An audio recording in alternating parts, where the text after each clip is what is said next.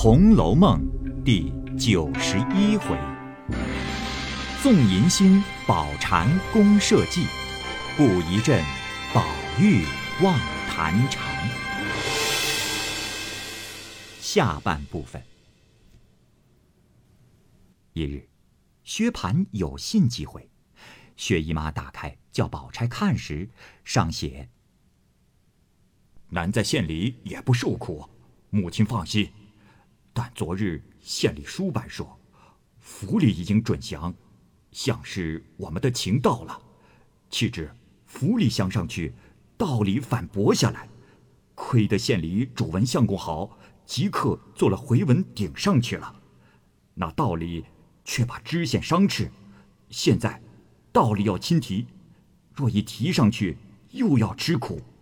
想必道理没有拖到，母亲见字，快快托人去求道爷，还叫兄弟快来，不然就要借道，银子短不得，火速火速。薛姨妈听了，又哭了一场，自不必说。薛科一面劝慰。一面说道：“事不宜迟。”薛姨妈没有法儿，只得叫薛蟠到县照料，又命即便收拾行李，兑了银子，家人李祥本在那里照应。薛科又同了一个当中伙计，连夜启程。那时手脚忙乱，虽有下人办理，宝钗又恐他们思想不到，亲来帮着，直闹到四更才歇。到底富家女子娇养惯的。心上又急又苦劳了一会儿，晚上就发烧，到了明日汤水都吃不下。婴儿去回了薛姨妈，薛姨妈急来看时，只见宝钗满面通红，身如凡着，话都不说。薛姨妈慌了手脚，便哭得死去活来。宝琴扶劝着薛姨妈，秋玲也泪如泉涌，只管叫着。宝钗不能说话，手也不能摇动。眼干鼻涩，叫人请医调治，渐渐苏醒回来。薛姨妈等大家略略放心。早惊动宁荣两府的人，先是凤姐打发人送十箱返魂丹来，随后王夫人又送至宝丹来，贾母、邢王二夫人以及尤氏等都打发丫鬟来问候，却都不叫宝玉知道。一连治了七八天。终不见效，还是他自己想起冷香丸，吃了三丸才得病好。后来宝玉也知道了，因病好了，没有瞧去。那时薛科又有回信来，薛姨妈看了，怕宝钗担忧，也不叫他知道，自己来求王夫人，并述了一会子宝钗的病。薛姨妈去后，王夫人又求贾政，贾政道。啊，此事上头可托，底下难托，必须打点才好。王夫人又提起宝钗的事来，因说道：“这孩子也苦，既是咱们家的人，也该早些娶了过来才是，别叫他糟蹋坏了身子。”贾政道：“嗯，我也这么想。”但是他家忙乱，况且如今到了冬底，已经年近岁逼，无不各自要料理些家务。呃，今冬且放了定，明春再过礼。过了老太太的生日，就定日子娶。啊，你把这番话先告诉薛姨太太。王夫人答应了。到了明日。王夫人将贾政的话向薛姨妈述了，薛姨妈想着也是。到了饭后，王夫人陪着来到贾母房中，大家让了座。贾母道：“姨太太才过来。”薛姨妈道：“还是昨过来的，因为晚了，没得过来给老太太请安。”王夫人便把贾政昨夜所说的话向贾母述了一遍。贾母甚喜。说着，宝玉进来了，贾母便问道：“吃了饭了没有？”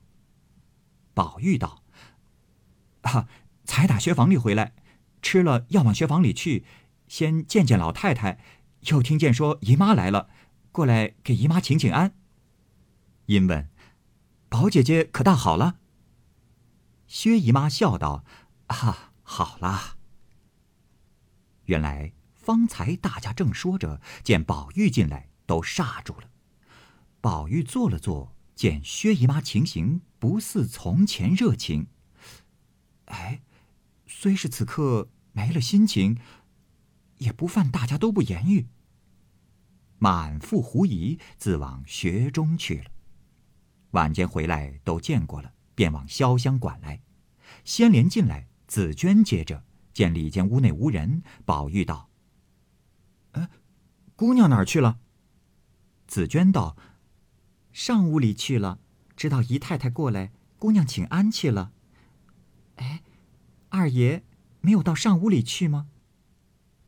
宝玉道：“哎，我去了来的，没有见你姑娘。”紫娟道。这也奇了。宝玉问：“姑娘到底哪里去了？”紫娟道：“嗯，不定。”宝玉往外便走，刚出屋门，只见黛玉带着雪雁冉冉而来。宝玉道：“嘿，妹妹回来了。”缩身退步进来。黛玉进来，走入里间屋内，便请宝玉里头坐。紫娟拿了一件外罩换上，然后坐下，问道：“你上去看姨妈了没有？”宝玉道：“见过了。”黛玉道：“哎姨妈说起我没有？”宝玉道：“呃，不但没有说起你，连见了我也不像先是热情。今日我问起宝姐姐病来。”她不过笑了一笑，并不答言。难道怪我这两天没有去瞧他吗？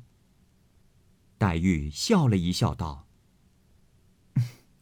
你去瞧过没有？”宝玉道：“嗨，头几天不知道，这两天知道了，也没有去。”黛玉道：“啊，可不是。”宝玉道：“哎。”老太太不叫我去，太太也不叫我去，老爷又不叫我去，我如何敢去？若是像从前这扇小门走得通的时候，要我一天瞧他十趟也不难。如今把门堵了，打前头过去，自然不便了。黛玉道：“他哪里知道这个缘故？”宝玉道：“宝姐姐的为人是最体谅我的。”黛玉道：“你不要自己打错了主意。若论宝姐姐，更不体谅。又不是薛姨妈病，是宝姐姐病。向来在园中作诗、赏花、饮酒，何等热闹。如今隔开了，你看见他家里有事，他病到这步田地，没事人一般，他怎么不恼呢？”宝玉道。哎呀，难道这样，宝姐姐便不和我好了不成？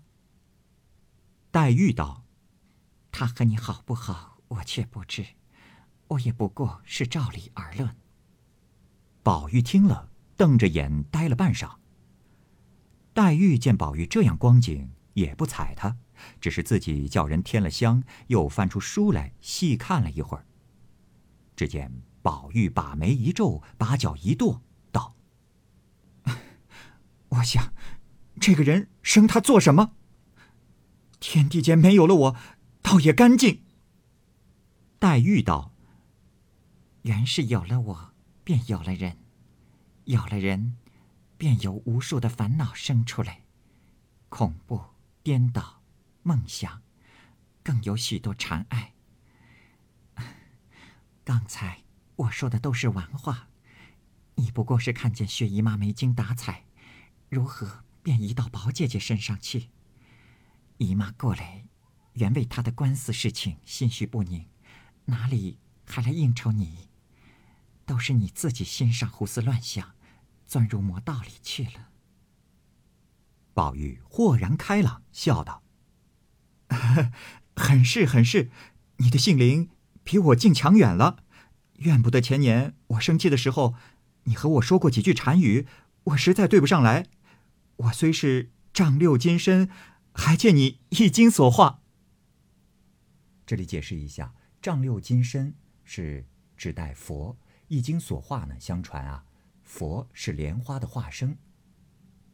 这两句呢有隐喻，意思就是说我贾宝玉必须你林黛玉来点化。黛玉趁此机会说道：“我便问你一句，你如何回答？”宝玉盘着腿，合着手，闭着眼，虚着嘴道：“讲来。”黛玉道：“ 宝姐姐和你好，你怎么样？宝姐姐不和你好。”你怎么样？宝姐姐前儿和你好，如今不和你好，你怎么样？今儿和你好，后来不和你好，你怎么样？你和他好，他偏不知和你好，你怎么样？你不知他好，他偏要和你好，你怎么样？宝玉呆了半晌，忽然大笑道：“ 任凭弱水三千，我只取一瓢饮。”这两句呢，大家基本都理解，是贾宝玉以曲折的方式向林黛玉倾诉爱情，意味不论你我的爱情遇到多大的阻力，我也要坚持到底。不论天下有多少的美女，我对你是绝不变心的。黛玉道：“瓢之漂水奈何？”这里做一下解释，“瓢之漂水奈何”意思是说，如果瓢被弱水漂走了怎么办？林黛玉呢，在这里是暗指，如果你贾宝玉呀被人强迫与别的女子结婚，怎么办？宝玉道：“ 飞瓢漂水，水自流；瓢自飘耳。”这三句，“飞瓢漂水，水自流；瓢自飘耳。”这三句话的意思呢是：弱水不可能将瓢飘走，不管弱水如何的险恶，瓢也要飘过对岸去。这里呢是贾宝玉暗示我绝不会向贾母等任何人屈服妥协。黛玉道：“谁指诸臣奈何？”谁指诸臣？这里的意思啊是说林黛玉暗指，如果我死了，你怎么办？宝玉道：“禅心已作沾泥絮，莫向春风舞鹧鸪。”禅心已作沾泥絮。禅心就是佛家清净沉寂的心境，沾泥絮是说沾上了泥的柳絮不再飘飞。这句话的意思是说，比喻心绪已经沉寂，不复波动。也就是说，我铁了心了。莫向春风舞鹧鸪，鹧鸪一种鸟，它的叫声呢，在文学上啊，常被比喻有思念或者呢是思乡的意思。我们可以理解“禅心已作沾泥絮，莫向春风舞鹧鸪”是说啊，禅心早已化作沾泥的杨絮，不会再随着春风上下的癫狂了。贾宝玉呢，似乎是在用这两句回答林黛玉的提问，意思是说：如果你死了，我的心也就死了，我就出家做和尚去，既不会娶别人，也不会留恋家庭。黛玉道：“ 禅门第一戒。”是不打诳语的。宝玉道：“有如三宝。三宝是佛教用语，所谓佛法僧。此句呢，是贾宝玉想告诉林黛玉，我的誓言有佛祖作证。”黛玉低头不语，只听见檐外老鸦呱呱的叫了几声，便飞向东南上去。宝玉道：“哎。”不知主何吉凶？黛玉道：“人有吉凶事，不在鸟音中。”忽见秋文走来说道：“啊，请二爷回去，老爷叫人到园里来问过，说二爷打雪里回来了没有？袭人姐姐只说已经来了，快去吧。”吓得宝玉站起身来，忙往外走，黛玉也不敢相留。未知何事，下回分解。